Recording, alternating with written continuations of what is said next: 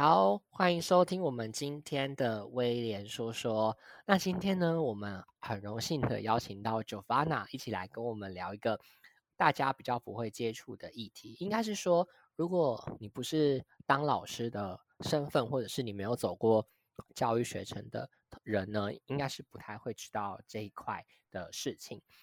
那我们今天要聊的呢，就是关于教检这件事情。教检应该是一个，嗯，只要是想要当老师的人都会有的，嗯，一个过程。那其实我觉得这件事情，如果跟大家分享的话，说不定大家也会感受到，原来其实教检这个东西，可能在外界的眼中，它并不是一件简单容易的事情。好，那在聊教检的开始呢，我们应该要先从一个很重要的问题问，就是为什么要当老师？那我们呢，就请 Jovana 来分享一下，为什么他会想要当老师。好的，各位听众朋友们，大家好，我是 Jovana。我目前在一间国中教英文，所以每天都要必须面对一群小猴子们。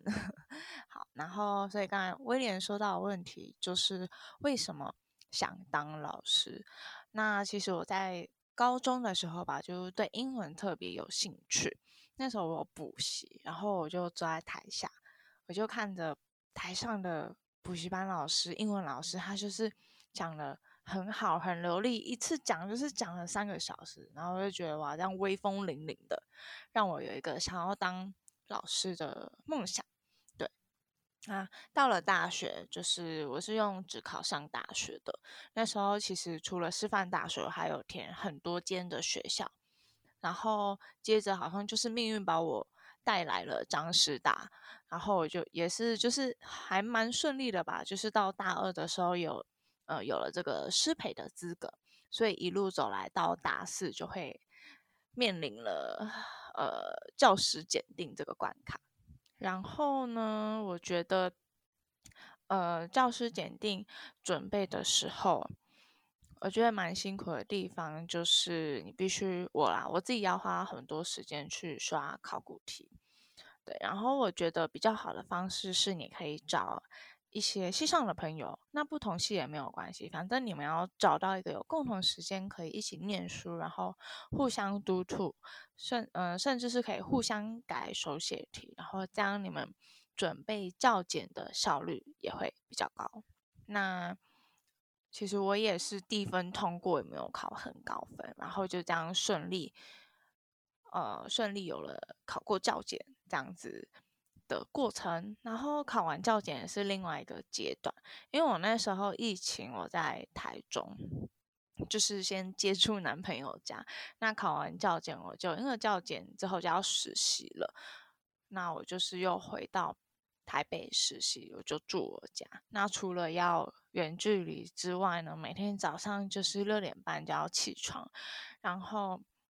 六点半起床嘛，然后每天到学校就是做行政的事情，然后行政之外呢，还有教学，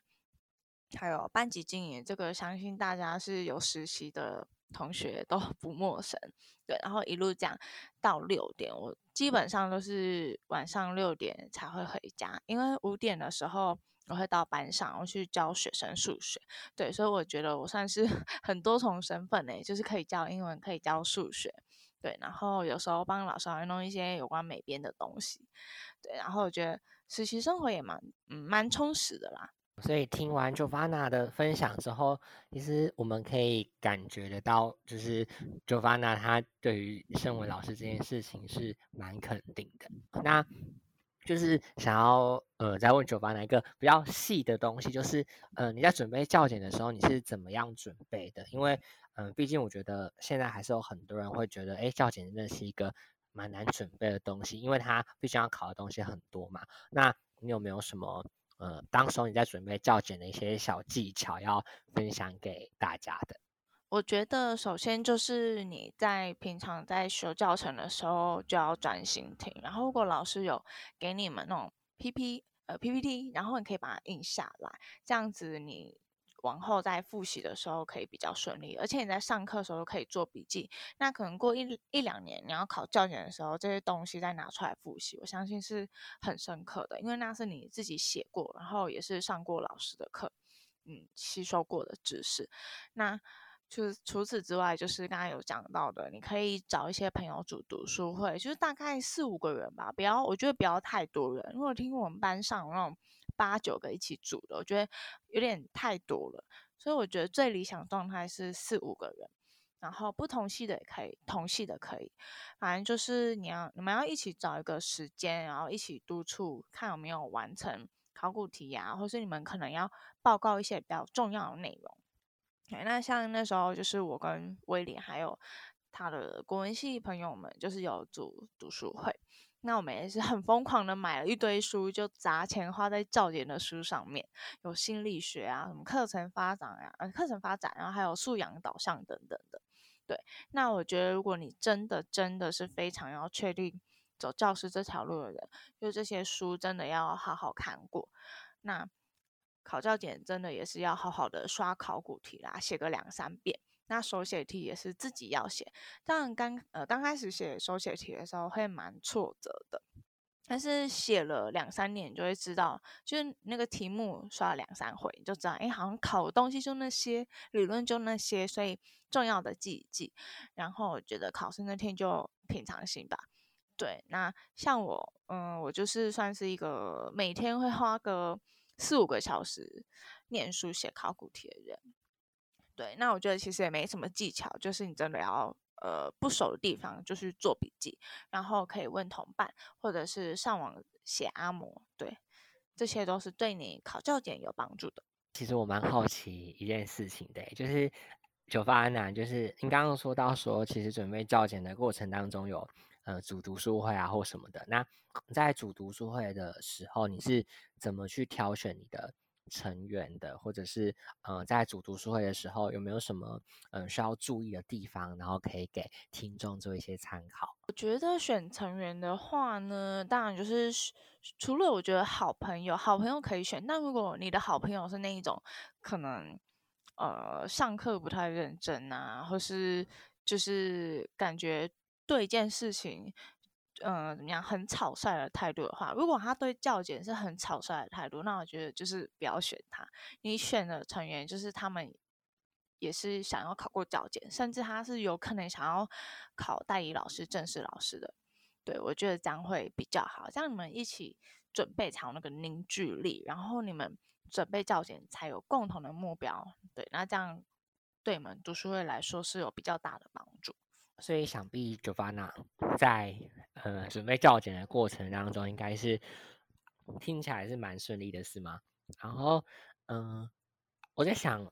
如果是这样子的话，我们就举我们那时候考教检的那个过程来讲好了。你那时候，我记得那时候因为我们疫情还蛮严重的嘛，你那时候知道就是那时候三级警戒的时候。你有没有什么想法？就是对，因为要考教检，刚好跟这个三级警戒有压到。那那时候你知道，呃，就是我们那时候，我记得那时候三级警戒刚好是压在呃教检六月五号那天，就是其实是重叠到的。所以基本上那天之前，可能他还没有发出延期公告的时候，你那时候的感受是什么？我觉得，说实话，我蛮庆幸。为什么说庆幸呢？因为那时候啊，有一个人叫威廉，他下学期大四下学期的时候呢，就找我修了两个外系的课，然后呢，刚好五六月就是那两个外系的课。我要报告，就是交报告、交作业都是在那个时候，然后其实有一点忙不过来，然后又要校检，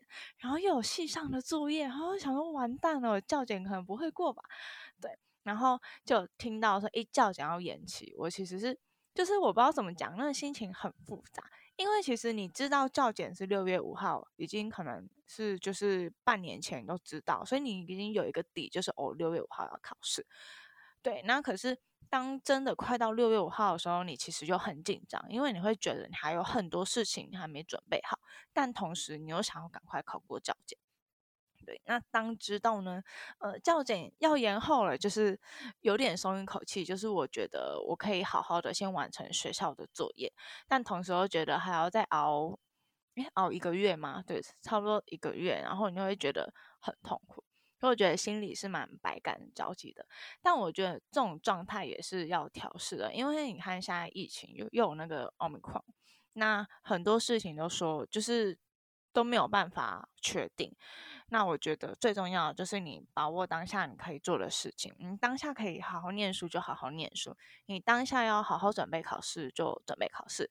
对，那像我现在就是呃已经实习完毕了，所以我可能这段时间会好好准备我自己的履历。这样。那其实听起来，我觉得 Jovana 在疫情期间好像没有受到什么太大的影响，他反而就是有一个心态的调整。因为我记得我那时候知道疫情就是。爆发的时候，其实我那时候很焦虑，因为那时候我记得他好像是前前三天吧，还是前两天才说要延期。然后那时候，因为我觉得我在疫情期间就是没有办法好好读书，因为我觉得那时候巨那叫什么生活的巨变太大，我不知道九巴那有没有这个感受。那其实我觉得在那个过程里面，我觉得我们好像都必须要去调试跟适应。那我觉得。其实，在讲教检这个过程当中，我觉得，嗯，我蛮好奇有发那一个问题的，就是你有没有想过，如果那一年的教检它反而不是延期？他反而也就是也不是那天考，他可能直接取消了，然后让我们去实习。你觉得这个跟我们有没有考试，就是有考试跟没考试的感觉，这个差别是什么？哦，这个蛮好问题，因为我记得之前就是学长姐好像都是先实习再考试。那如果我觉得我遇到先实习再考试，嗯。我会先让自己调整好一个状态，就是说，哦，我现在要直接就是去面对国中生了，对，那我会先好好的实习。那至于实习完再考考试、考教检这部分，我也是会，就是可能在实习期间，我就会利用可能没课的时候啊，然后坐在自己的办公室位置上这样。然后好好的准备考试，但我觉得那个感觉可能也会更紧张吧，因为你实习完了，然后结果你的如果考试没过，就会觉得我这半年在做什么？对，你会觉得自己可能很废。对，那如果当然是如果你实习完有考试有过，这样是更好。那我觉得不管是先实习再考试，还是先考试再实习，我觉得呃能掌握自己。生活的能力还有自己自律的能力是最重要吧，这样就不会因为外界怎么变，然后你的情绪、你的生活也被打乱。对，好，我觉得九八呢他的想法也是蛮特别，但是其实我觉得这个感觉好像就是我们如果假如说之后想要考代理或正式老师的时候，其实我们好像也是要在实习的时候准备。那我刚刚听到你有说，就是你是去国中嘛，就是你刚刚前面到现在都是说你是在国中实习，那。你当时候就是因为我们在校检之前就要确定好自己的实习学校，那你为什么那时候会选择国中而不是选择高中？